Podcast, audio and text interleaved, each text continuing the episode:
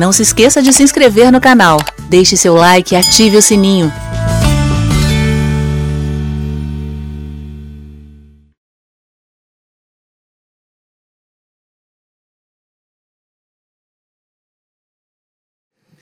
Irmãos, hoje eu quero falar com vocês sobre um contexto que vai estar baseado em João capítulo 8, do versículo 1 ao versículo 11.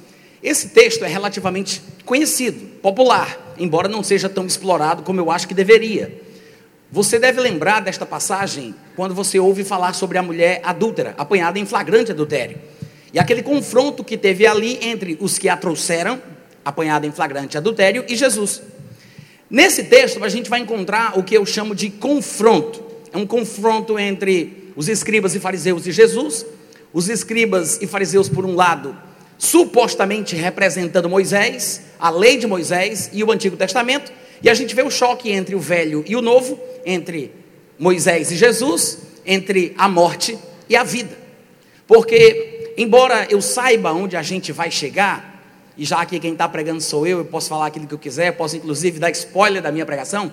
Eu vou dizer para você que você vai sair daqui hoje à noite com a convicção de que, embora Moisés mandasse matar, Jesus faz viver. Amém, gente? Abre a tua Bíblia comigo lá em João capítulo 8, a partir do versículo 1. João capítulo 8. Diz no versículo 1 que Jesus, entretanto, foi para o Monte das Oliveiras e de madrugada voltou novamente para o templo. E todo o povo ia ter com ele, e assentado os ensinava. Os escribas e fariseus, observe bem, quem são os personagens aqui que vão interagir com Jesus? Escribas e fariseus. São os PhD em divindade daquela época, os maiores diabologistas de Manaus. É o povo que é ministro, é teólogo, é profissional da palavra. É esse tipo de gente que vai se chegar a Jesus nesse instante. Escribas e fariseus trouxeram à sua presença uma mulher surpreendida em adultério. Ela não era vítima de boato, de fofoca, ela foi apanhada no ato, tá? Foi vítima, é, ela foi apanhada em flagrante adultério.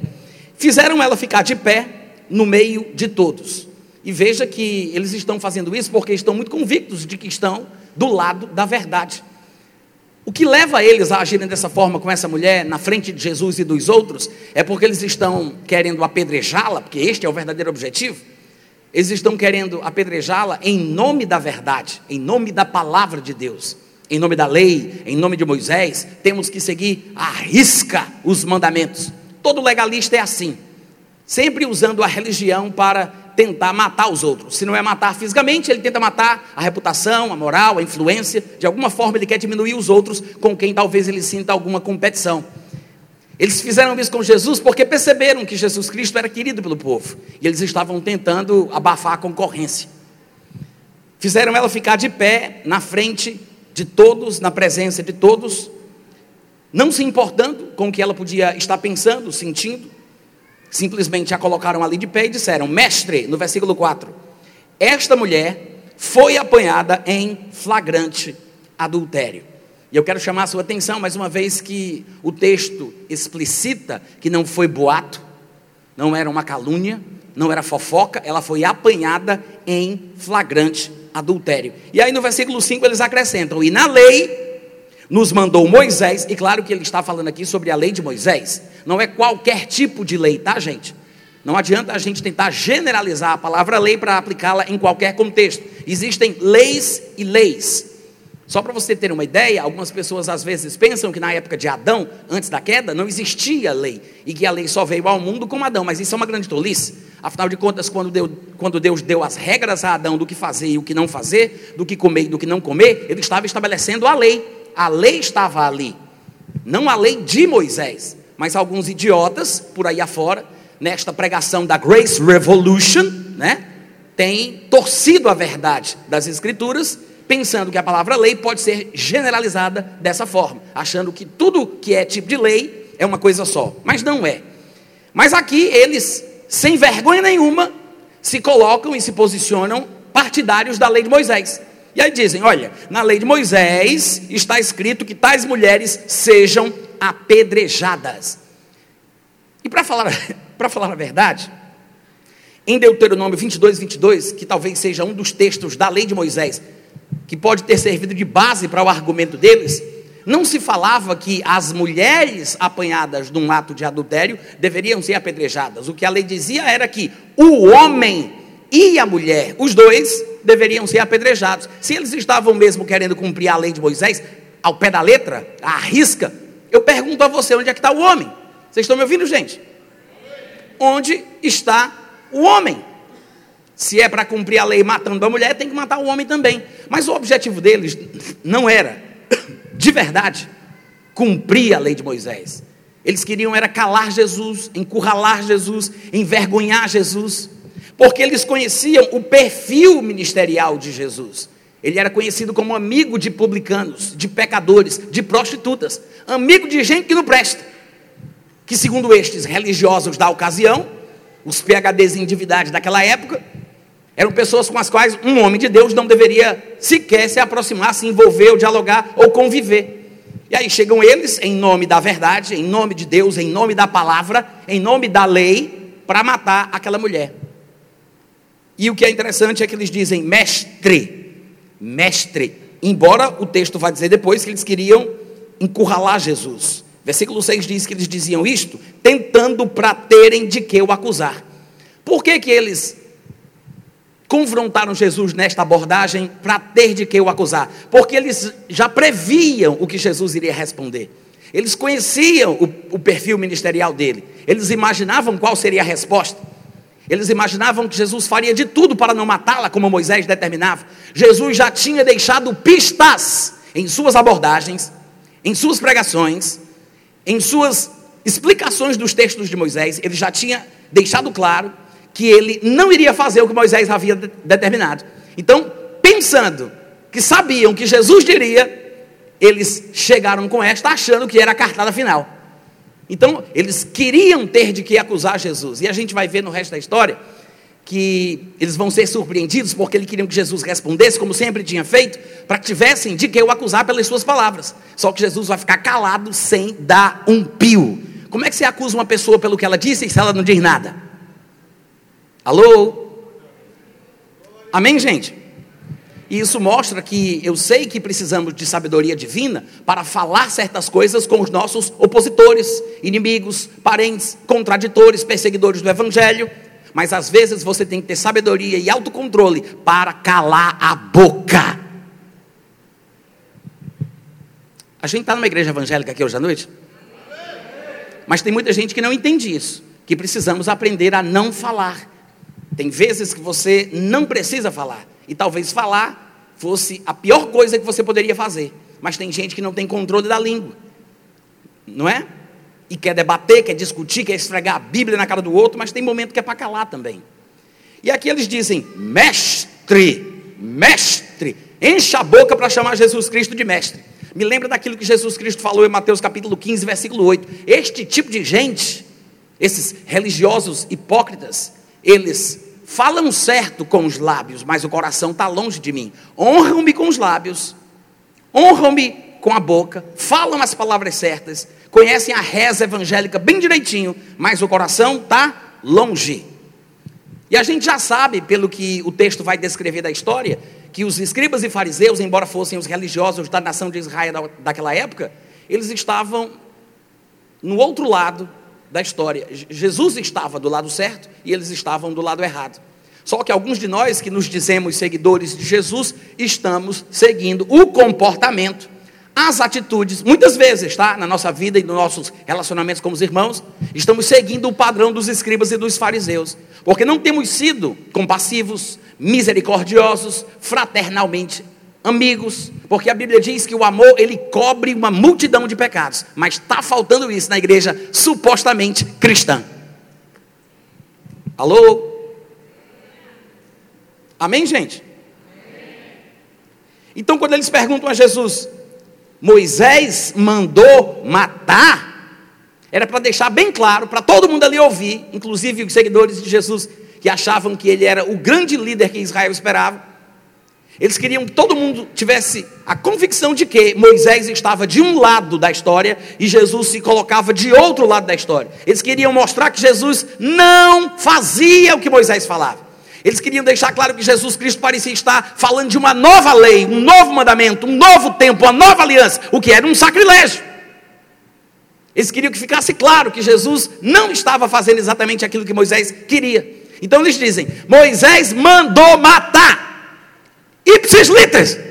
E tu, pois, o que dizes? Ou seja, eles querem confrontar o que Moisés disse com o que eles acham que Jesus vai dizer. E a gente consegue entender o porquê dessa abordagem. Porque em outros textos nós vemos o comportamento de Jesus tecendo comentários sobre coisas que Moisés disse. Um exemplo disso é Mateus, capítulo 5, do versículo 17 ao 44. Lá nós vamos encontrar várias passagens e a gente vai ler aqui pelo menos alguns versículos que eu quero pensar desse contexto. Mas você vai encontrar lá um padrão que se repete, Jesus dizendo: Olha, foi dito isso, Moisés disse isso, eu, porém, vos digo. Eu sei que ele disse, mas eu, porém, vos digo. O tempo inteiro ele vai fazer estas comparações com o que ele disse e o que ele tem para dizer. De fato, eu queria que você abrisse comigo Mateus capítulo 5, para que você conferisse algo muito interessante. Mateus capítulo 5, nos versículos 17 e 18. Depois a gente volta para João capítulo 8, tá? Mas nesse momento eu queria que você abrisse em Mateus 5 para você me acompanhar. No versículo 17 e 18, presta atenção, olha aqui para mim, tá? No versículo 17 e 18, não vai ler sozinho, olha para cá, a gente vai ler junto. Ele faz o que eu gosto de chamar de advertência introdutória. Ele faz uma introdução de advertência. Por quê? Porque ele está a ponto de fazer comentários sobre as coisas que Moisés disse, e ele vai basicamente falar de forma diferente daquilo que Moisés falou. E um ouvinte desavisado, que não compreende o que é que Jesus está fazendo, qual o seu, o seu ministério, a sua missão, qual o seu propósito, eles poderiam fazer exatamente o que os escribas e fariseus estavam fazendo lá em João capítulo 8, dizendo que Jesus era contrário a Moisés e que Jesus veio para chutar o pau da barraca, e que ele não ligava para o que estava escrito na lei, e que era um falso profeta e deveria ser assassinado. Então, antes de começar a falar coisas que seriam relativamente chocantes a qualquer bom judeu daquela época, ele faz essa advertência introdutória que se encontra nos versículos 17 e 18. Que eu sei que muitos de nós talvez não entendamos muito bem, mas hoje à noite, se Deus quiser, a gente vai estudar um pouco melhor o que foi que Jesus quis dizer com isso. Os versículos dos quais eu estou falando são estes. Jesus diz: Não penseis que eu vim revogar a lei ou os profetas. Eu não vim para revogar, eu vim para cumprir. Porque em verdade vos digo: até que o céu e a terra passem, nenhum i ou um tio jamais passará da lei. Observa bem agora: até que tudo se cumpra. Todo mundo ouviu? Então Jesus disse: Eu não vim para revogar, eu vim para cumprir ele disse: Eu vim para cumprir, porque a lei não passará até que tudo se cumpra. Ora, se ele veio para cumprir, em algum momento da linha do tempo da sua existência, a lei deveria ser cumprida e iria passar. Porque ele disse que ela não passaria até que tudo se cumprisse. E ele disse: E eu vim para fazer exatamente isso. Eu vim para cumprir. Em algum momento na vida de Jesus, a lei se cumpriu e já passou. Alô? Mas muita gente não entende isso. Mas o que significa cumprir a lei? Porque a maioria dos evangélicos, quando leem esta passagem, pensam que Jesus estava falando que veio para praticar a lei de Moisés, para fazer tintim por tintim do que Moisés havia determinado. E talvez com base nessa interpretação é que o povo esteja louco hoje em dia querendo virar judeu. Porque, embora a Bíblia diga, como Jesus explicou para aquela mulher samaritana em João capítulo 4, versículo 22, que a salvação vem dos judeus, Aquele que é salvo não precisa viver como judeu. A salvação vem dos judeus, mas os salvos não têm que virar judeus. Diga amém, pelo amor de Deus.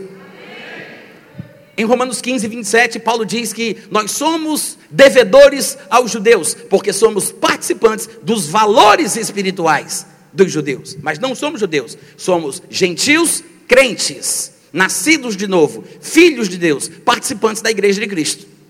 Não somos judeus, não temos que viver como judeus. Não precisamos guardar o sábado, circuncidar, usar para a cabeça, Não precisamos seguir a regra, a regra, regra dietética dos judeus e nem ficar tocando o berrante de boi de Israel dentro da congregação cristã, dentro da igreja. Não há necessidade disso. Embora tais coisas sejam culturais para o judeu, para o israelita, isso não é necessariamente importante para a salvação do judeu. E embora o judeu seja salvo e continue praticando isso, ele é salvo não por isso, mas a despeito disso, porque estamos num novo tempo com uma nova aliança na era da graça. Amém, irmãos? Então, o que é que Jesus quis dizer quando ele disse: Pois é, a lei não vai passar até que tudo se cumpra. E vou deixar bem claro: eu vim para cumprir. Então, o que é que ele quer dizer com isso? Se não é se não é, como estou sugerindo a vocês, se não é praticar tintim por tintim do que a lei determinava, porque tem gente que pensa isso, ninguém jamais conseguiria praticar a lei. Só Jesus que a praticou tintim por tintim, porque acham que é isso que Jesus queria dizer quando ele disse eu vim para cumprir. Mas será que foi isso mesmo que ele tinha em mente? Era isso que ele pensava quando falou essa frase? Bom, vamos descobrir, vamos procurar outros textos nos evangelhos, onde encontremos Jesus falando basicamente a mesma expressão, ou muito semelhante a ela, onde ele diga mais claramente o que é que ele tem em mente quando ele fala sobre o cumprimento da lei. E eu vou separar três textos para ler com os irmãos. O primeiro deles é Lucas 18, 31. Em Lucas 18, 31, diz a Bíblia que Jesus tomou consigo os doze e disse para eles: Eis que subimos a Jerusalém e, presta atenção agora, vai cumprir-se ali. Vocês podem repetir comigo? Mais uma vez, um pouco mais forte. Como é que é? Vai. Ali onde? Onde? Jerusalém. O texto diz: ele pegou os discípulos e disse: Nós vamos para Jerusalém. E aí ele acrescenta: Vai se cumprir ali. Ele está falando sobre um cumprimento pontual, específico em Jerusalém. Vai cumprir-se ali. O que é que vai se cumprir? Tudo quanto está escrito por intermédio dos profetas do tocante ao filho do homem. Algumas pessoas poderiam não entender qual a ligação deste texto com a frase de Mateus 5, quando ele disse que veio para cumprir a lei porque ele acabou de falar sobre cumprir o que está escrito por intermédio dos profetas. E há quem faça a distinção entre a lei e os profetas. Sim, eu sei que os próprios judeus distinguiam as porções dos livros da sua Bíblia em lei, profetas e salmos, ou lei, profetas e escritos. Mas isso é apenas uma questão de organização, de categorização, mas não quer dizer que os textos de Moisés, que são chamados tecnicamente de a lei, não sejam livros produzidos por intermédio de um profeta. Moisés, que os escreveu, era profeta. Ele mesmo disse: Deus vos suscitará um profeta semelhante a mim. Então ele disse: Eu sou profeta. Deus vos suscitará um profeta semelhante a mim, e acontecerá que todo aquele que não der ouvidos à voz deste profeta será exterminado do meio do povo. Então Moisés era profeta, e os textos de Moisés são também textos proféticos. Amém, gente? Então a lei são os textos de um profeta. Quando ele diz isso, ele está falando sobre o cumprimento da lei, que ele já havia mencionado em Mateus capítulo 5. E interessante que ele tenha dito que vai se cumprir em Jerusalém. Ele não disse, como vocês sabem e me acompanham desde quando eu comecei a minha carreira, que eu tenho estado cumprindo a lei todo santo dia do meu bom Deus. Ele não disse isso. Ele disse: a gente vai para Jerusalém e é lá que vai se cumprir. É lá. Ele está falando sobre algum evento específico e não sobre praticar aquilo que Moisés determinou, como pensam alguns teólogos. O problema é que às vezes nós estamos fazendo teologia baseado, teologia baseada em ficção. É ficção, é filosofia, é locubrações, conjecturas, especulações. Não que isso seja errado. Podemos imaginar, pensar, temos uma mente criativa porque Deus nos fez a sua imagem e semelhança e temos em nós alguns elementos criadores, né? mas a gente tem que saber respeitar os limites. Filosofia barata, que não se baseia na interpretação clara e direta das Escrituras, é inútil. Vocês sabem o que é esse tipo de filosofia que não ajuda ninguém? Essa filosofia barata, imprestável? É um cego de olhos vendados dentro de um quarto escuro procurando um gato preto que não está lá. Tem alguém aqui hoje à noite? Isso é o que muitas vezes as pessoas estão fazendo pregando com base em filosofias, conjecturas, especulações, mas não na interpretação clara e direta da palavra de Deus. Jesus disse: Eu vou para Jerusalém e é lá, ali que vai se cumprir o que está escrito por intermédio dos profetas. Ou seja, neste pacote está a lei de Moisés, que era profeta e a escreveu. Não é o único texto que fala isso, eu disse que falaria de três para vocês. Em Atos 13, 29, está escrito assim: Depois de cumprirem tudo o que a respeito dele estava escrito, tirando do madeiro, puseram-no em um túmulo. Oh glória! Esse texto deixa bem claro que confirma o que Jesus Cristo disse em Lucas, que seria em Jerusalém o cumprimento da lei. E agora, mais especificamente, não apenas em Jerusalém, mas no momento da crucificação. Porque depois de cumprirem tudo, tiraram ele da cruz. Porque foi na cruz que se cumpriu a lei. É por isso que Jesus Cristo, entre as coisas que falou antes de deixar o seu corpo, ele bradou: Está consumado. Oh glória! Se cumpre ali, em Jerusalém, na crucificação e depois de terem cumprido tudo o que a respeito dele estava escrito, tiraram ele da cruz. Quando ele disse, eu vim para cumprir a lei, ele não estava falando de ter vindo para praticar, tintim por tintim, do que Moisés havia determinado. E por último, é Lucas, o texto de Lucas, capítulo 24, versículo 44. E nessa ocasião, o, o que é interessante é, é Jesus, depois de ressuscitado dentre os mortos. Vocês sabem que Jesus Cristo ele morre, fica três dias no coração da terra, ressuscita no terceiro dia, e ele fica 40 dias aparecendo intermitentemente, aparece e desaparece, aparece e desaparece, por 40 dias. Até quando ele é elevado aos céus de forma definitiva e é assentado à direita da majestade nas alturas. Mas aqui é um destes momentos em que ele, depois de ressuscitado, aparece aos discípulos para falar sobre alguma coisa importante. Nesta abordagem de Jesus, veja como ele fala sobre esta questão do cumprimento da lei. É, diz o versículo 44, a seguir, Jesus já ressurreto, tá? A seguir, Jesus lhes disse: São estas as palavras que eu vos falei, estando ainda convosco. O que ele quer dizer com isso? Ele está querendo dizer que agora já não está mais na mesma situação humana, limitada, natural que os seus discípulos. Ele está ali com eles, mas o que ele quer dizer, as palavras que eu disse quando eu estava ainda convosco, é antes de morrer, antes de ser sepultado, antes de ressuscitar dentre os mortos, ou seja, quando eu estava com vocês na mesma condição, na mesma situação. Então, ele agora se destaca dos discípulos, mostrando que se encontra numa condição diferente. Mas ele relembra aos discípulos o que ele falou sobre isso. Ele diz: São estas as palavras que eu vos falei, estando ainda convosco. Olha a conjugação verbal. Importava se cumprisse tudo o que de mim está escrito na lei de Moisés, nos profetas e nos salmos. Jesus conjuga o verbo no passado. Nós lemos três textos para a gente não ter dúvida do que é que Jesus tinha em mente quando ele falava sobre o cumprimento da lei. Em vez da gente inserir o sentido teológico que a gente inventa à luz dos nossos pregadores prediletos, vamos deixar o homem falar que é que ele queria dizer com isso? Eu vim para cumprir a lei. Ele disse: a gente vai para Jerusalém. Ali é lá que vai se cumprir. Depois de cumprirem tudo o que a respeito dele estava escrito, tiraram ele da cruz. Aí ele ressuscita e diz: Eu não falava que tudo tinha que ser cumprido. Quando ele vai para Jerusalém, ele aponta para o futuro. Na crucificação, ele diz: Está consumado. Depois que ressuscita, ele diz: Eu não falava que tinha que se cumprir? Se cumpriu o quê? O que estava na lei de Moisés, nos profetas e nos salmos. Irmãos, isso aqui nos mostra muito claramente que, a, a, despeito do que você pense, do que Jesus quis dizer, em Mateus capítulo 5, 17 e 18, para Jesus, isto é o verdadeiro cumprimento da lei.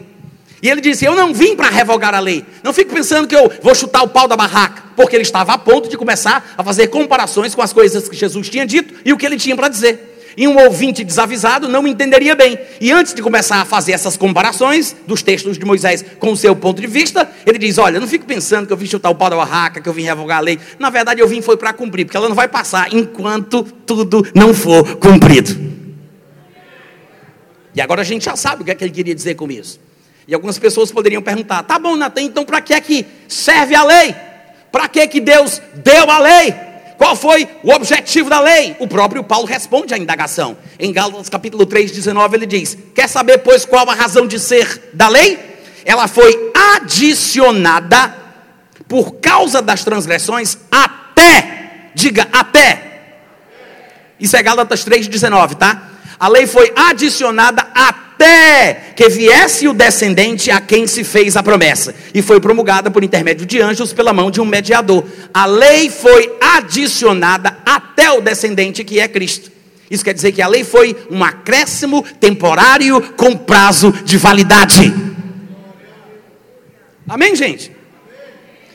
De fato, o, a epístola que Paulo escreveu às igrejas da região da Galácia trata exaustivamente sobre isso. Paulo estava indignado com o que estava acontecendo com aqueles crentes que estavam se deixando levar pela influência dos crentes judeus que estavam judaizando a igreja de Cristo. E há muitas coisas interessantes que Paulo diz ali, mas entre elas eu quero destacar o que está no capítulo 3, do versículo 21 em diante. Ele diz assim: É porventura a lei, porque pode parecer, pela forma dele falar, que ele está é, é, acabando com a lei, dizendo que ela não tem nada a ver com o que Deus tinha para fazer e que não teve um propósito no tempo em que ela estava em vigor. Ele diz: é porventura a lei contrária às promessas de Deus? Aí, não, de modo nenhum. Porque se tivesse condição de se promulgar uma lei que pudesse dar vida à justiça, na verdade, teria sido estabelecida por meio da lei. Porque o mandamento, a lei de Moisés, era santa, justa e boa. O problema é que ela não conseguia fazer o homem ser santo, justo e bom. A lei foi dada como um termômetro para indicar o quão mal a pessoa estava. Não é para corrigir o problema, é só para a pessoa reconhecer que precisa de ajuda. Esse era o único objetivo da lei. E no versículo 22, Paulo continua dizendo: Mas a Escritura encerrou tudo sob o pecado, para que, mediante a fé em Jesus Cristo, fosse a promessa concedida a qualquer um que cresce. E no versículo 23 ele continua: Mas antes que viesse a fé, ou seja, a fé do Velho Testamento era uma, limitada, condicionada às revelações que eles tinham, porque a Bíblia mostra que a palavra de Deus é uma revelação progressiva, é de Jesus para frente que nós podemos saber de coisas que estavam ocultas desde o, desde o princípio do mundo. Então a fé não tinha vindo ainda, esta fé neotestamentária, tá? Porque todos os homens do Antigo Testamento, como diz Hebreus capítulo 11, obtiveram um bom testemunho pela sua fé, mas não alcançaram a concretização da promessa, por haver Deus provido coisa superior a nosso respeito. Amém, gente? Aí ele diz no versículo 23: Antes que a fé viesse, essa fé neotestamentária, estávamos sob a tutela da lei e nela encerrados para essa fé que de futuro haveria de revelar-se. De maneira que a lei nos serviu de aio, e a palavra aí no texto grego é paidagogos, de onde vem a nossa palavra pedagogia e pedagogo. Mas o paidagogos, ou pedagogo daquela época, não tinha o papel de ensinar aos alunos.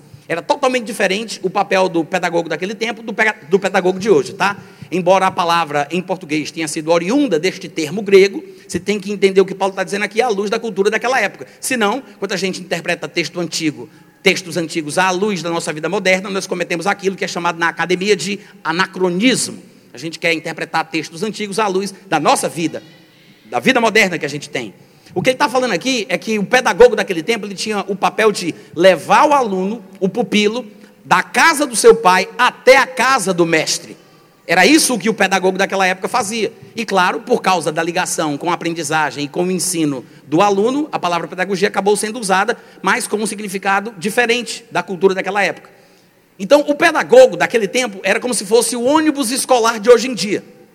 Ele pegava o menino na casa do pai e levava ele para um professor. É por isso que ele usa o pedagogo daquele tempo, da sua cultura, para exemplificar, dizendo que o pedagogo, o aio, o ônibus escolar, fazia exatamente o que a lei fez.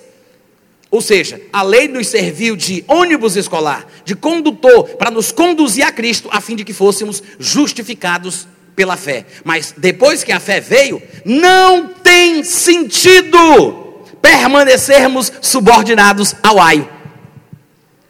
O aio aqui no caso é a lei, que é comparado com o nosso atual ônibus escolar. É como se o ônibus escolar passasse na casa dos alunos, chegasse na escola, e depois que chegasse na escola, em vez de descer e ter a sua aula, ficasse todo mundo dentro do ônibus, tendo a aula no ônibus. Não faz sentido. É isso que Paulo está falando aqui. Não faz sentido. Aí no versículo 26 ele continua: Pois todos vós sois filhos de Deus mediante a fé em Cristo Jesus, porque todos quantos fostes batizados em Cristo, de Cristo vos revestistes. De sorte que já não pode mais haver judeu, nem grego, nem escravo, nem liberto, nem homem, nem mulher. E tem gente que pensa que isso aqui é uma prova de que Deus não distingue a igreja dos judeus, que os gentios e os judeus agora são um só povo. Na área da escatologia tem alguém que faz esse tipo de conclusão precipitada. Mas para quem pensa isso, bastaria que eles lessem com mais atenção e vissem que ele está falando aqui sobre a questão de Deus não fazer acepção de pessoas e que em Cristo todos podem usufruir dos mesmos direitos. Ele não está dizendo que certas classes de pessoas não têm certas características específicas que estão associadas a elas. Ele fala, não há homem e mulher, mas isso significa que agora o homem vai poder dar à luz? Significa que a mulher agora vai desempenhar o papel do homem? Ou que o homem não tem características específicas que são da sua responsabilidade e não da sua esposa? Claro que não. Vocês estão me ouvindo? Então, quando ele diz que não há judeu e nem gentil, é a mesma linha de raciocínio para quando ele diz que não há homem nem mulher. É claro que há distinção entre homem e mulher, assim como aos olhos de Deus, na escatologia, na agenda divina, existe sim uma diferença entre o que Deus tem para judeus e gentios. Mas aí ele continua dizendo o seguinte, versículo 29. E se sois de Cristo, sois descendentes de Abraão e herdeiros segundo a promessa. Paulo, em diversos lugares, e não somente Paulo, tá, gente? Mas o Novo Testamento, de uma forma geral, ensina que nós não estamos na lei de Moisés, não precisamos misturar a lei de Moisés com a graça de Deus, e por favor não me entenda mal, tá? Porque quando eu digo isso, alguém poderia pensar que eu estou falando, como eu disse para vocês, que eu estou falando da lei de forma generalizada, como se o crente não tivesse lei porque estamos na graça, então não temos lei. Não é isso que a Bíblia ensina. Nós não estamos sem lei para com Deus, nós estamos debaixo da lei de Cristo. O que a Bíblia diz é simplesmente que as leis foram tiradas da tábua de pedra e foram colocadas nas tábuas do nosso coração. Temos uma lei que agora é perfeita, mas temos uma lei, não estamos sem lei, não para com Deus. Nós temos, nós estamos debaixo da lei de Cristo. Amém, gente? Mas por causa desses judaizantes de hoje em dia, que vocês sabem que existem muitos, há muitas comunidades cristãs e ministérios que insistem em misturar o judaísmo, a cultura judaica com o cristianismo. Embora o cristão ele tenha que ter consciência de que deve aos judeus, embora muitos, muitos cristãos não gostem disso, porque há cristão também que tente demonizar os judeus, mas, como a Bíblia ensina, em Romanos 15, 27, somos devedores aos judeus, porque somos participantes dos valores espirituais deles, usufruímos desta bênção, tá? Mas, esse povo, às vezes, não presta atenção no que o Novo Testamento fala. Esses que querem misturar a lei de Moisés com o cristianismo, com a graça, com a nova aliança. Tem um texto bem interessante, em João capítulo 5, versículo 18, que diz assim. Por isso, pois, os judeus ainda mais procuravam matá-lo. É aquele contexto em que Jesus Cristo cura aquele paralítico no tanque. E aí, depois de a história toda se desenrolar, diz no versículo 18: Porque perguntaram para ele por que ele tinha feito aquilo com o homem num dia de sábado, porque ele curou o homem no dia de sábado. E para os religiosos daquela época, como alguns de hoje em dia também, o dia de sábado era um dia tão sagrado que não se podia fazer nada. E eu acho às vezes que Jesus curava de propósito no sábado para mostrar que pelo sábado ser sagrado, ele podia fazer a obra de Deus no dia de sábado. Por isso, pois, os judeus ainda mais procuravam matá-lo, porque não somente violava o sábado, mas também dizia que Deus era seu próprio Pai, fazendo-se igual a Deus. Agora, sabe o que é interessante dessa passagem? É que esse texto aqui foi produzido por João. João, que andou com Jesus, inspirado pelo Espírito Santo. João não disse, ele não disse. Os judeus procuravam matá-lo porque pensavam que ele violava o sábado. João não disse, achavam que ele violava o sábado. Erroneamente, equivocadamente, pensaram que Jesus violava o sábado. João não disse isso. João disse: os judeus queriam matar ele, palavras de João, abre aspas ele não somente violava o sábado, uau! E aí, judaizante de meia tigela, como é que fica? Alô? Eles não somente violava o sábado, como também ainda dizia que Deus era pai dele, fazendo-se igual a Deus. Mas não é o único texto que traz esse tom forte, contundente, mostrando a separação imensa que há entre a nova aliança e a velha, entre Moisés e Jesus, entre a vida e a morte. Há muitos outros textos, um deles, bem prático, bem direto, bem objetivo, é Mateus capítulo 12. Mateus, eu vou ler aqui para vocês, tá? Em Mateus 12, do versículo 1 em diante, diz que naquele tempo, em dia de sábado, passou Jesus pelas searas, e, e estando e estando os seus discípulos com fome, presta atenção, era sábado, entraram a colher espigas e a comer. Os fariseus, porém, né, os mesmos fariseus, protagonistas do confronto de Jesus com eles, lá em João capítulo 8. Os fariseus, porém, vendo isso, disseram-lhes, disseram-lhe: Eis que os teus discípulos, Jesus, fazem o que não é lícito fazer em dia de sábado. A despeito da abordagem dos fariseus ter sido baseada em costumes dos anciãos judeus e não fosse necessariamente com base naquilo que estivesse na lei de Moisés, é interessante que Jesus, ao ser confrontado com esse argumento, ele responde na mesma altura. Jesus não foge do desafio e ele diz, versículo 3: Ué, vocês não leram o que foi que Davi fez? Vocês não leram o que Davi fez quando ele e os seus companheiros tiveram fome? Versículo 4: Como ele entrou na casa de Deus e eles comeram os pães da proposição, os quais não lhes era lícito comer. E aí, como é que fica? Hein? Judaizante de meia tigela. Como é que fica? Vamos lá, gente. Estou pregando muito bem hoje à noite. Cadê os amigos? Aleluia. Jesus disse: Você não sabe? Você não lê a Bíblia? Não lestes o que Davi fez? O que não era lícito? Ele comeu. Os que estavam com ele comeram. Nem ele, eles comeram os pães que não, que não lhes era lícito comer. Nem ele, nem aos que com ele estavam, mas exclusivamente aos sacerdotes. E Jesus não parou aí, ele diz mais: ou vocês também não conhecem o texto da Bíblia de vocês que diz que na lei, aos sábados, os sacerdotes no templo violam o sábado e ficam sem culpa. E aí, gente? Tá vendo como é que é? Como é que as coisas são? Não há nada de novo debaixo do sol. É sempre a mesma coisa, com muita falácia muita besteira, muita religiosidade, o povo tenta colocar sobre os ombros dos outros um jugo que nem eles puderam ou poderiam suportar. E aí Jesus continua dizendo, versículo 5: Pois eu vos digo, aqui está quem é maior do que o templo. Mas se vocês soubessem, o problema é que vocês não sabem, vocês são ignorantes, mas se vocês soubessem o que é que significa, eu quero a misericórdia e não sacrifício, eu quero a misericórdia e não holocausto, vocês jamais teriam feito o que vocês fazem. Vocês não teriam condenado pessoas que, aos olhos de Deus, são inocentes. Diga amém. Amém, gente? Glória. Em outras palavras, é o que Paulo diria em Colossenses capítulo 2, versículo 16: Ninguém vos julgue por causa de comida, de bebida, ou de qualquer dia de festa judaica, ou da lua nova, ou dos sábados. Diga amém. Ninguém vos julgue por causa disso. Nós estamos em Cristo, estamos na nova aliança e precisamos entender o que a Bíblia tem a dizer sobre o assunto.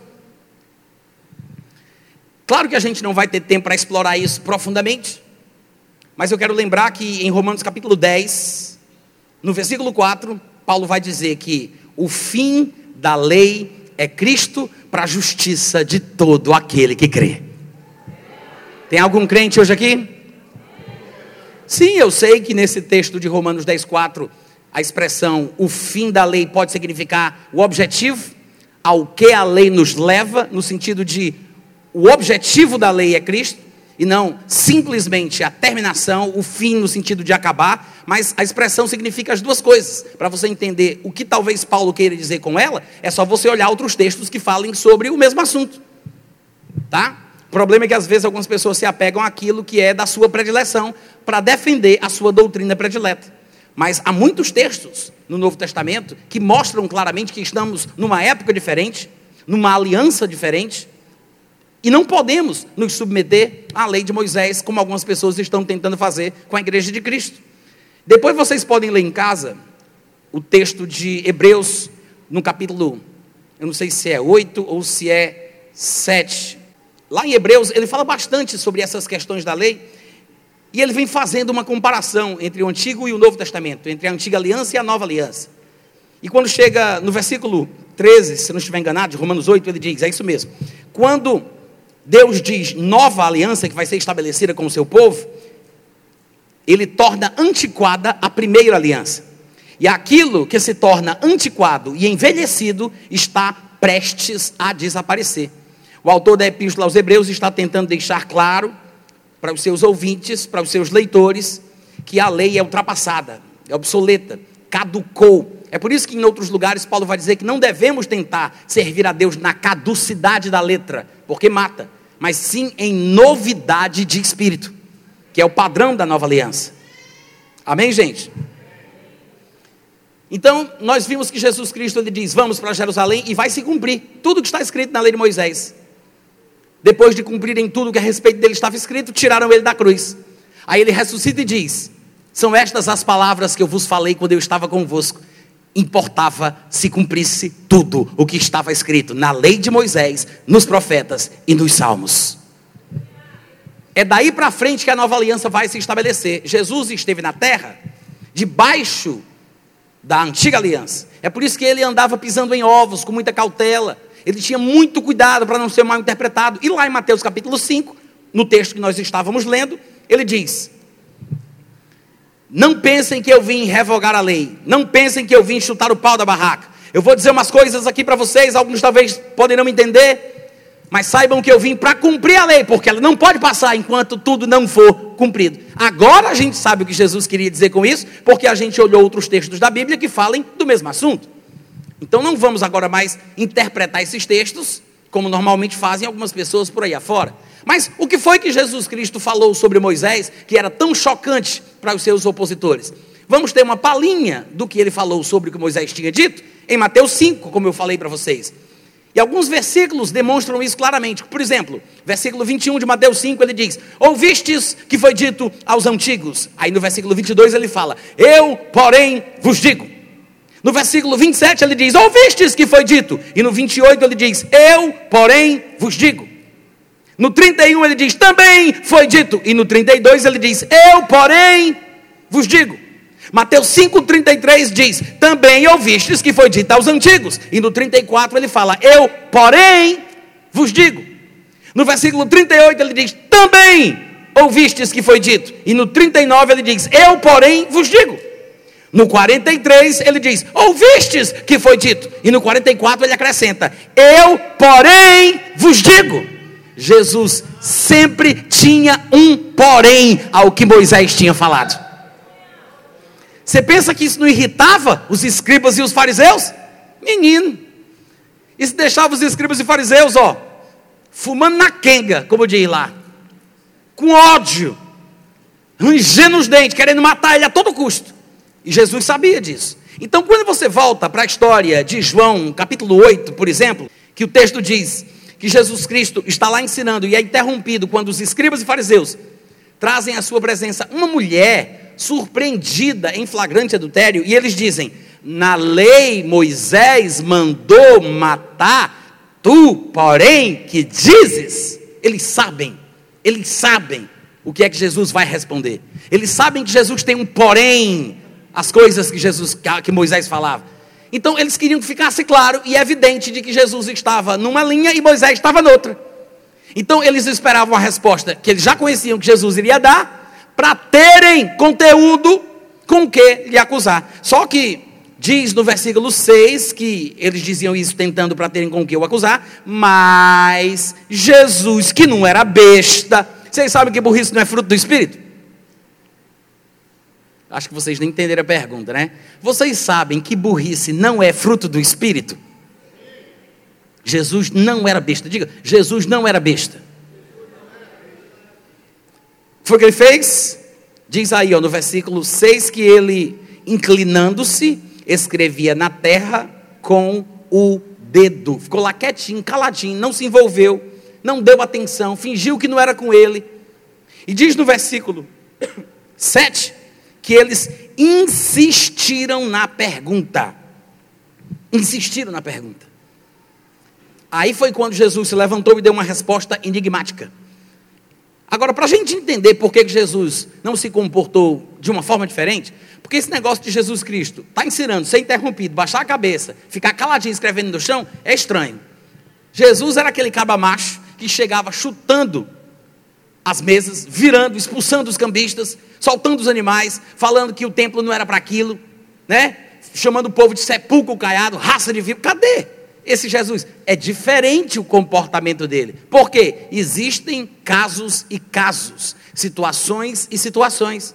Era um momento crítico e delicado. E para a gente entender por que Jesus, em vez de rebater na lata, ele baixa, ele, ele para de falar, cala a boca, baixa a cabeça e vai escrever no chão, a gente tem que procurar algum texto onde Jesus Cristo aconselhou os discípulos sobre situações semelhantes às quais ele está tá passando agora. Ou seja, se Jesus tiver dito para os discípulos como eles deveriam se comportar, numa situação parecida com essa que ele mesmo está enfrentando, a gente vai entender o porquê que ele fez o que fez, porque ele fazia aquilo que ele pregava. E nós temos um texto que parece trazer luz sobre essa situação. Lá em Mateus, no capítulo 10, do versículo 18 ao 20, ou do 16 ao 20, Jesus disse assim aos discípulos: Eis que eu vos envio, presta atenção, olha, olha só, ele diz: Eis que eu vos envio como ovelhas para o meio de lobos. Sede, portanto, prudentes como as serpentes e simples como as pombas, ovelhas no meio de lobos. E acautelai-vos dos homens, porque vos entregarão nos tribunais, vos açoitarão nas suas sinagogas, falando de judeus, por minha causa sereis levados à presença de governadores, de reis, para lhes servir de testemunho a eles e aos gentios. E quando isso acontecer, quando vos entregarem, não vos preocupeis, não cuideis em como ou o que Duas coisas. Não vos preocupeis em como ou que a vez de falar. Jesus não está falando simplesmente sobre aquilo, o que os discípulos falariam, mas como falariam aquilo que falariam.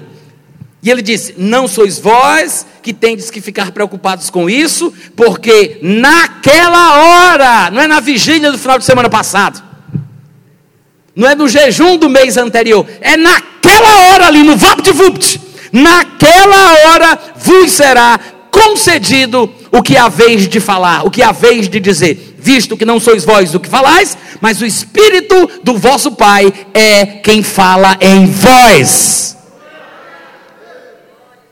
É na hora do aperrei, como diz o outro. Na hora do vamos ver, é ali mesmo, debaixo de fogo cruzado. O que é que é para fazer? Jesus disse: calma, não se preocupe, naquela hora vai ser concedido o que vocês têm que falar. Não somente o que falar, mas como falar o que vocês têm que falar. Irmãos, é, ex é exatamente isso.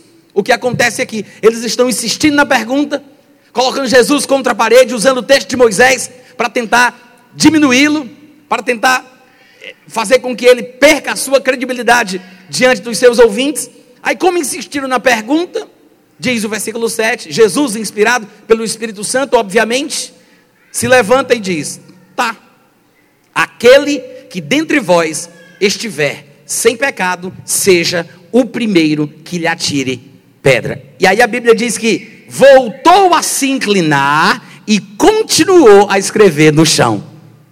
Ô oh, glória! Jesus só fez falar isso e baixou a cabeça de novo, para dar uma ideia de que o que iria acontecer dali para frente não tinha nada a ver com a opinião dele ou com aquilo que ele disse. E que cada um fizesse o que quisesse fazer. Mas quando você fala as palavras certas, inspiradas pelo Espírito Santo, você não tem que se esforçar tanto. Esta palavra, pelo Espírito Santo, toca a consciência do mais vil pecador. É exatamente o que aconteceu aqui. É exatamente, porque no versículo seguinte, que é o versículo 9, diz assim: Eles, ouvindo eles esta resposta, acusados não por Jesus, porque nem Jesus acusou os acusadores, acusados pela própria consciência. Consciência, embora adormecida, desperta pela palavra inspirada pelo Espírito Santo. Acusados pela própria consciência, foram se retirando um por um, a começar pelos mais velhos até os, até os últimos, a começar pelos mais velhos, porque tinham pecado mais do que os mais novos ficando só Jesus e a mulher no meio onde estava. Vocês viram isso, gente? Amém? Agora, Jesus basicamente ele disse o seguinte: tá, quer matar, mata. Quer apedrejar, apedreja. Agora veja o que ele diz, a forma que ele diz. Aquele que dentre vós estiver sem, sem pecado, atire a primeira pedra. Ele não disse, só pode preencher o formulário do apedrejamento de hoje à tarde quem nunca pecou. Ele não disse isso. Ele disse, o primeiro prim, a primeira pedra, não são todas as pedras, só a primeira, só tem que ter um que nunca pecou. Um. A primeira pedra tem que ser atirada por alguém que nunca pecou. Ele não falou que os outros que fossem atirar depois não tinham que ter pecado, só tinha que ter um que não tivesse. Se Jesus quisesse mesmo fazer o que Moisés tinha determinado e matar aquela mulher como Moisés mandou matar, o próprio Jesus poderia cumprir os pré-requisitos do que ele falou, porque ele não tinha pecado. Mas o único que podia atirar a primeira pedra, baixou a cabeça, não falou nada e foi escrever no chão. O único. O único. Mas, às vezes, nós ficamos do lado dos escribas e dos fariseus. Às vezes, nós dizemos que somos de Cristo, mas agimos como os escribas e os fariseus. Não é que Jesus aprovasse o comportamento dela, mas graça é isso: misericórdia, compaixão.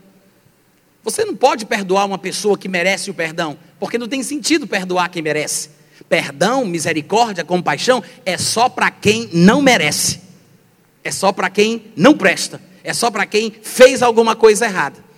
Então você não pode pensar em perdoar se a pessoa fizer por onde, se a pessoa merecer. Porque graça, misericórdia, perdão, só se libera para quem fez alguma coisa má. Vocês estão me ouvindo? Jesus não aprovava o comportamento dela, tanto é que depois que os opositores saíram e Jesus ficou sozinho com aquela mulher, podendo então expressar o seu pensamento e os seus sentimentos sem oposição, sem objeção, ele mostra para a mulher o que ele realmente sente sobre tudo. No versículo 10, no versículo 10, Jesus se levanta, vendo que ninguém mais além da mulher estava ali, ele pergunta para ela: mulher, onde estão aqueles teus acusadores? Ninguém te condenou? Aí ela disse: Senhor, eu moro aqui há muito tempo, apedrejamento aqui às 5 da tarde é atração turística, mas dessa vez ninguém, Senhor. Então Jesus disse: Os acusadores não te condenaram? Nem eu tampouco te condeno. Vai e não peques mais. Palavras da salvação. Nossos corações estão no alto. Eu não sei como é que é a homilia, mas vocês devem conhecer. Gente, Jesus disse: Nem eu tampouco te condeno. Vai e não peques mais. É sempre assim que ele fala. Lembra do homem do tanque? Quando ele foi curado por Jesus, no versículo 14, ainda no capítulo 5 de João, Jesus o encontra novamente e diz: Olha, agora que estás curado, não peques mais, para que não te aconteça coisa pior. É basicamente a mesma coisa que ele diz para essa mulher: Vai e não peques mais. E se ela viesse a pecar, teria perdido as suas chances? Pelo que Jesus Cristo tinha ensinado nos evangelhos? Acredito que não. Porque ele falava sobre a predisposição em se perdoar até 70 vezes 7, se preciso fosse. Isso demonstra que é possível que a mesma pessoa que recebeu perdão uma vez possa cometer um pecado novamente, Mas mesmo assim, o arrependimento deve ser verdadeiro, porque ele fala que é para a gente perdoar. Assim como existem pecados recorrentes, existem arrependimentos recorrentes, graças a Deus. Amém, gente? E eu quero lembrar que em João capítulo 1, no versículo 16 e 17, está escrito: Todos nós temos recebido da plenitude de Jesus Cristo e graça sobre graça, porque a lei foi dada por intermédio de Moisés, a graça, a verdade vieram somente por meio de Jesus Cristo. E muita gente até hoje não entende que tipo de lei é essa, que mandamento é esse do qual nós somos participantes. Porque nós estamos falando aqui sobre um novo mandamento, um mandamento superior. Mas que mandamento é esse? Tem muita gente que pensa assim: ah, o mandamento para o cristão é amar o próximo como a si mesmo, né, Natan? Não, isso é coisa da lei. Isso está escrito lá em Levítico, capítulo 19, versículo 18. Eu vou ler para você. Não te vingarás, nem guardarás ira contra os filhos do teu povo, que é o teu próximo. Não guardarás ira contra os filhos do teu povo, amarás o teu próximo como a ti mesmo. Amar o próximo como a si mesmo não é o novo mandamento como alguns cristãos pensam. E há muitos textos no Novo Testamento que usam passagens do Antigo Testamento para explicar sobre isso. E muito crente pensa que esses textos do Novo Testamento estão é, estabelecendo a regra para a crença cristã, mas não estão, tá, gente? Como por exemplo, Gálatas capítulo 5, versículo 14, que diz assim: Porque toda a lei se cumpre num só preceito, a saber, amarás o teu próximo como a ti mesmo. Paulo não está dizendo que nós temos que cumprir a lei, praticar a lei, como está escrito. Ele está combatendo o pensamento errado dos judaizantes que estavam perturbando a igreja da Galácia. Que é por isso que ele diz isso aos Gálatas, tocando nos pontos, explicando, argumentando. E aí ele diz: olha, se fosse para querer cumprir a lei, toda a lei se cumpre num preceito só. Aí ele diz uma coisa da lei: amarás o teu próximo como a ti mesmo. Isso é uma coisa da lei. Ele está falando da lei e não do novo mandamento, da nova aliança. Outro texto que confunde muita gente, Romanos 13, do 8 ao 10, que diz assim: A ninguém fiqueis devendo coisa alguma, exceto o amor com que vos ameis uns aos outros, pois quem ama o próximo tem cumprido a lei. Pois isto, não adulterarás, não matarás, não furtarás, não cobiçarás. E aí Paulo diz: e se há qualquer outro mandamento? É claro que há. Ele só citou um, dois, três, quatro. Tem pelo menos aí mais seis dos dez mais conhecidos e mais populares. Tem pelo menos mais seis. Por que, que ele diz isso? E se há qualquer outro? É porque para ele não interessa. Ele não está escrevendo isso para dizer que os cristãos têm que guardar os dez mandamentos. Ele não está fazendo isso. Ele está querendo dizer o seguinte: não importa, não importa se há qualquer outro em relação à lei, tudo se cumpre, tudo se resume a isto: amarás o teu próximo como a ti mesmo.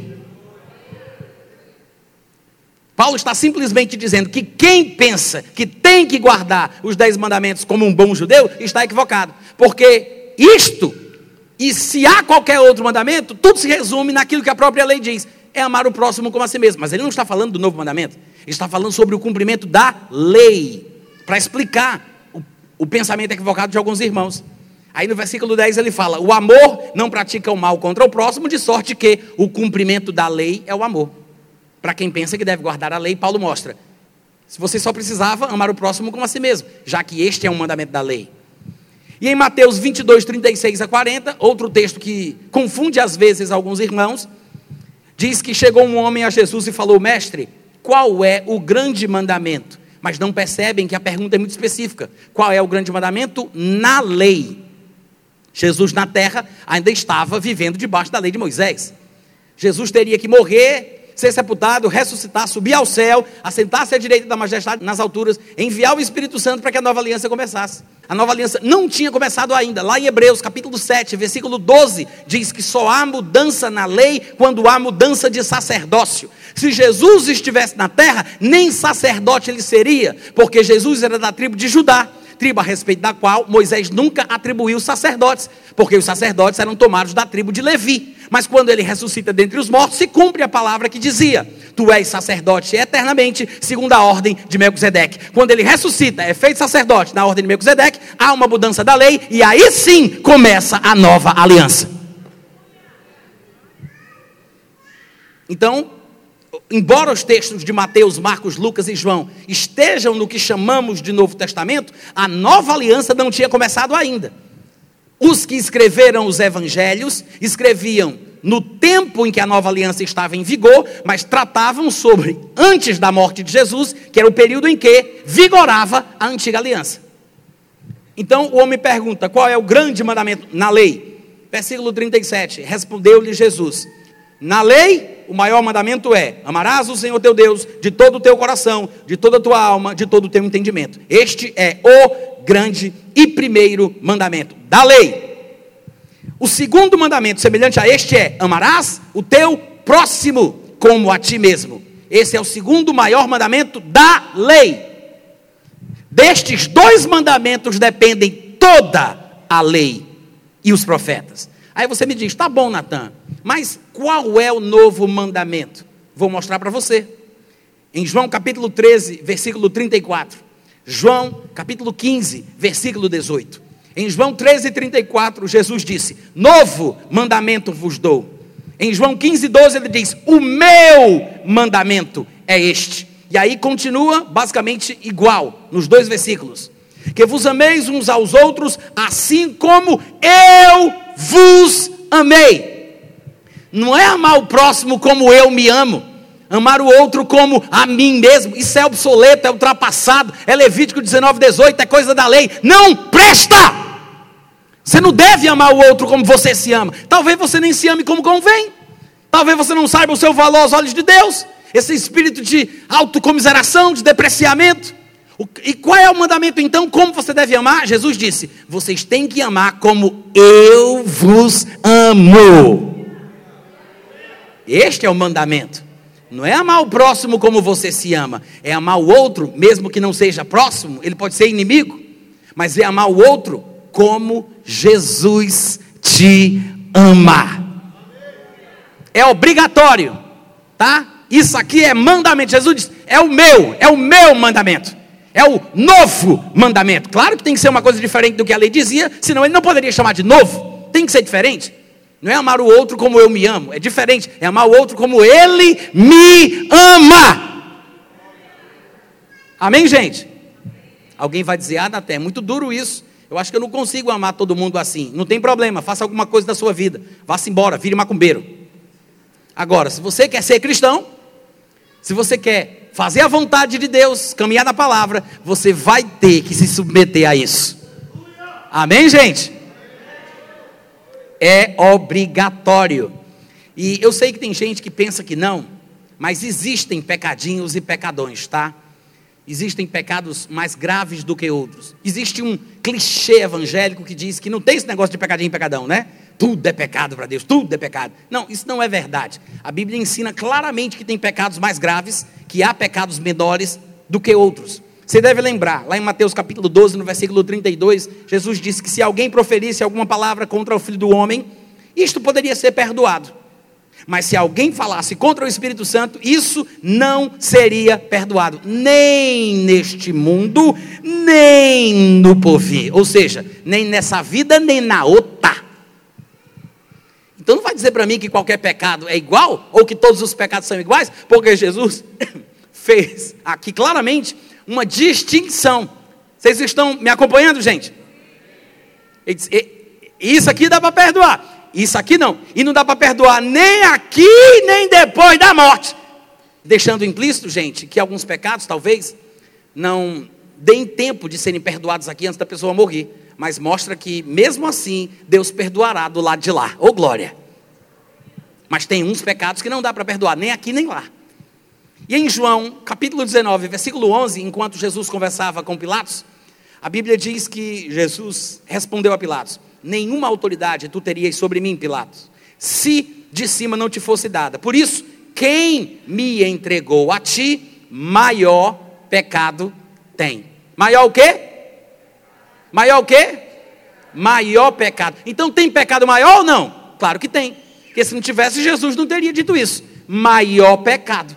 Tem pecados maiores que outros. Em 1 João, capítulo 5, versículo 16 e 17, ele diz: Se alguém vir, ou como nós falaríamos hoje em dia, né, se alguém vê seu irmão cometer pecado que não é para a morte, olha como ele classifica o tipo do pecado. Ele quer deixar claro que ele não está falando de qualquer pecado, porque nem todos os pecados são iguais. Então ele deixa bem claro de que pecado ele está falando. Se alguém vê um irmão cometer pecado que não mata, pecado, pecado que não é para a morte, pedirá e Deus lhe dará vida aos que não pecaram para a morte. Há uma diferença. Aí ele diz: há pecado para a morte, por esse não digo que rogue. Toda injustiça é pecado, mas há pecado que não mata. Uau! Então a gente não pode continuar com esse negócio de dizer que não existe pecadinho e pecadão. Tem uma diferença entre um pecado e outro. Amém, gente? E eu sei que num momento como esse, alguns irmãos poderiam dizer: Natan, fiquei até nervoso agora. Que pecado é esse sobre o qual a gente não pode nem orar porque é um pecado para a morte? Me diga, pelo amor de Deus, para eu tirar da minha lista e poder pecar em paz. Bom, talvez seja melhor você não se preocupar com isso. Coloca tudo no mesmo pacote e se esforça para viver de uma forma santa aos olhos de Deus. Mas vale a pergunta: o que é pecado? O que é pecado, né?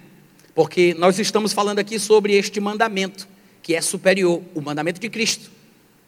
O meu mandamento, quando, como ele disse, novo mandamento.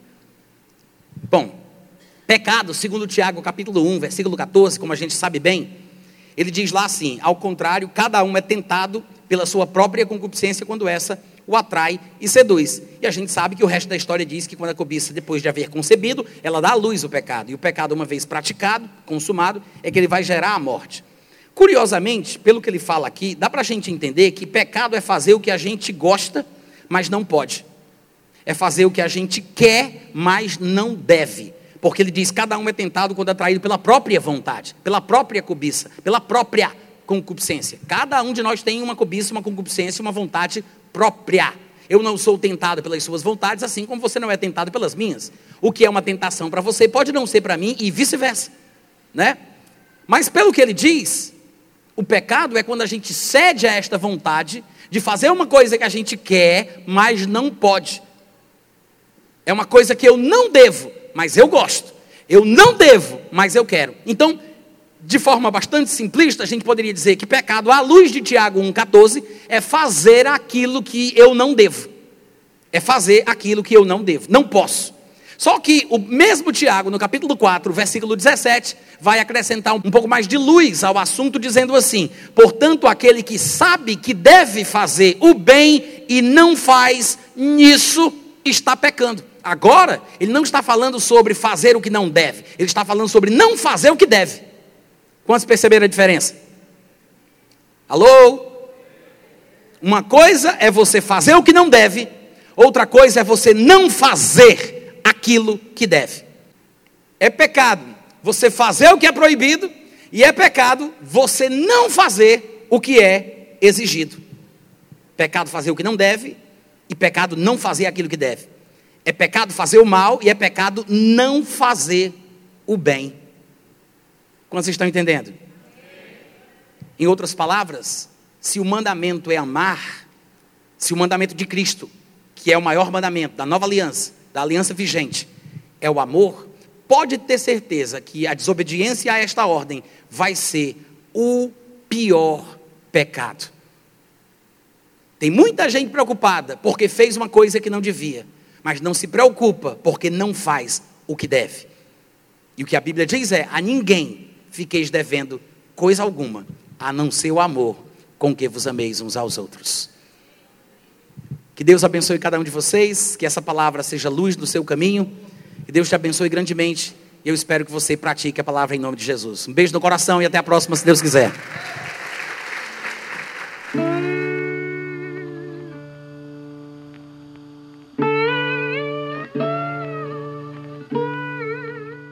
Este é um trabalho independente e conta com a ajuda das pessoas que têm sido abençoadas por ele. Se você quiser fazer parte do grupo de mantenedores desta obra, se informe das opções disponíveis na descrição deste vídeo. Agradecemos pela atenção e pelo carinho. Deus abençoe.